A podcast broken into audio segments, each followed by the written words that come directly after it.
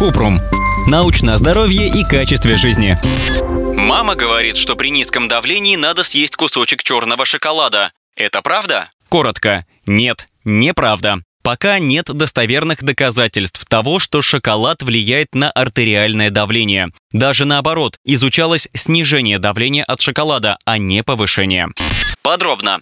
Темный шоколад и какао-продукты богаты химическими соединениями, флавонолами. Считаются, что эти вещества увеличивают образование в кровеносных сосудах оксида азота, который их расширяет, а когда сосуды расширяются, давление снижается. Хотя исследователи действительно обнаружили статистически значимое снижение артериального давления, среднее снижение было скромным. Давление упало на 2-3 мм ртутного столба. Шоколад в умеренных количествах может быть частью сбалансированного питания, но он содержит много жиров и калорий. При чрезмерном употреблении любые возможные положительные эффекты перевешивают риск ожирения, который увеличивает вероятность высокого кровяного давления, болезней сердца и диабета. Необходимы более долгосрочные исследования, чтобы установить, оказывает ли регулярное употребление какао-продуктов положительное влияние на артериальное давление и здоровье сердца, и есть ли побочные эффекты при длительном ежедневном употреблении какао-продуктов.